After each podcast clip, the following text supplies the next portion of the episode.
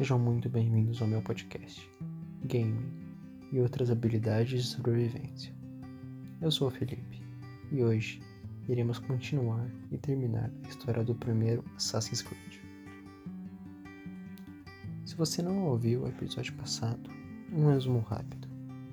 Temos um cara chamado Desmond que foi sequestrado por uma mega corporação chamada Abstergo forçado a entrar numa máquina conhecida como Animus e reviver as experiências de seu antepassado Altair durante a Terceira Cruzada.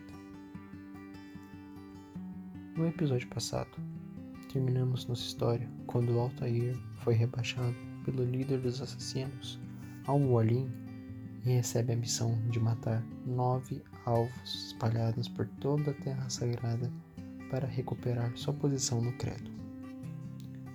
Entre esses nove alvos estava o templário Robert de Sable, esse que matou o irmão do Malik, um assassino que conhecemos no episódio passado. Então, como Altair, partimos e eliminamos nossos alvos no melhor estilo Assassin's Creed. De maneira furtiva, ou com o combate clássico da franquia que consiste em bater ou aparar o golpe do inimigo com o, pode ser o bolinha ou pode ser o B do Xbox. Conforme vamos matando nossos alvos, começamos a perceber toda uma teoria da conspiração entre eles, o Decebo e a Ordem Templária. E quando finalmente eliminamos todos, descobrimos que eles estavam planejando acabar com a Terceira Cruzada para obter o controle total da Terra Santa.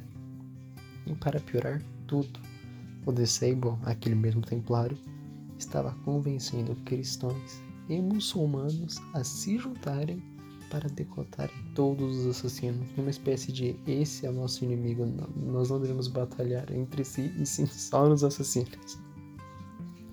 Altair, ao matar o desgraçado, consegue impedir esse plano, claro, antes que o filho da mãe do Templário conseguisse convencer o próprio rei da Inglaterra. Mas, em seu leito de morte, Disable entrega o grande plot twist do jogo. Se você nunca jogou esse jogo e não sabe, spoiler adiante. Claro, esse jogo é bem antigo, mas aviso dado. Disable nos diz que nosso líder, Al-Mualim, é na verdade um templário que usou Altair para se livrar dos outros templários e ficar com um pedaço de Éden recuperado na primeira missão só para ele, ou seja, um grande filho da puta. Então, Altair, logo que descobre esse choque, retorna até seu mestre, e esse revela a verdade sobre o artefato. Esse pedaço do Éden também sendo possível referenciar ele mais para frente como maçã do Éden, tinha o poder de criar ilusões. E aí veio uma parte que foi um grande choque para mim, porque a gente tem uma grande revelação do universo de Assassin's Creed. Que ao longo do tempo, essas maçãs haviam sido utilizadas em diversos momentos marcantes da história, como por exemplo as Dez Pragas do Egito, a separação do Mar Vermelho e a presença dos. Opa, presença dos deuses gregos na Guerra de Troia. Ou seja, a guerra entre assassinos e templários originalizou boa parte das crenças e religiões do universo de Assassin's Creed. O mestre também revela que pretende usar a maçã para colocar todo mundo numa espécie de transe e acabar com o conflito alterando a mente de todos, uma espécie de lavagem cerebral. O que Altair obviamente é contra e um conflito se inicia. O agora templário e antigo mestre Almorim utiliza o artefato para criar ilusões, mas aos poucos Altair consegue acabar com todas. Mata seu antigo mestre e líder. Quando Altair recupera o artefato, esse se ativa, mostrando no mapa uma espécie de globo com a localização de todas as outras maçãs do Éden e de repente somos desconectados do ônibus e mais uma verdade vem à tona. Abstergo nada mais é do que a forma que os templários estão no mundo moderno, e só precisavam do Desmond para conseguir a localização dos outros artefatos para que eles possam controlar o mundo. E também descobrimos que os assassinos ainda existem nos tempos atuais. A batalha continua. Que tentaram salvar Desmond várias vezes antes que a Abstergo conseguisse a localização. Podem não ter impedido isso, mas ao menos evitam a morte do nosso protagonista. No caso, uma das doutoras, uma das cientistas da Psergo que conhecemos ao longo do jogo, dobrou o anelar na frente do Desmond, demonstrando que ela era uma assassina. Bom, para quem não sabe, eles dobravam o anelar para a passagem da lâmina exatamente entre o mindinho e o dedo do meio.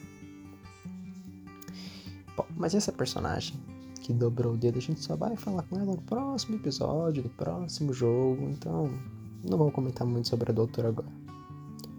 Agora, Desmond, no presente, começa a sofrer um chamado efeito de sangramento, onde suas memórias conflitam com as de Altair pelo tempo que ele permaneceu conectado com seu ancestral. E agora, preso em sua cela, começa a ver desenhos estranhos na parede de seu quarto. Que bom, na época ele não sabia, mas simbolizaram o fim dos tempos para o dia 21 de dezembro de 2012.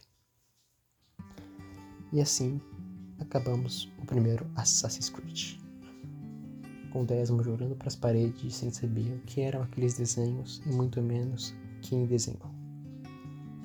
Depois desse jogo, a Ubisoft publicou um jogo para celulares conhecido como Altair Chronicles.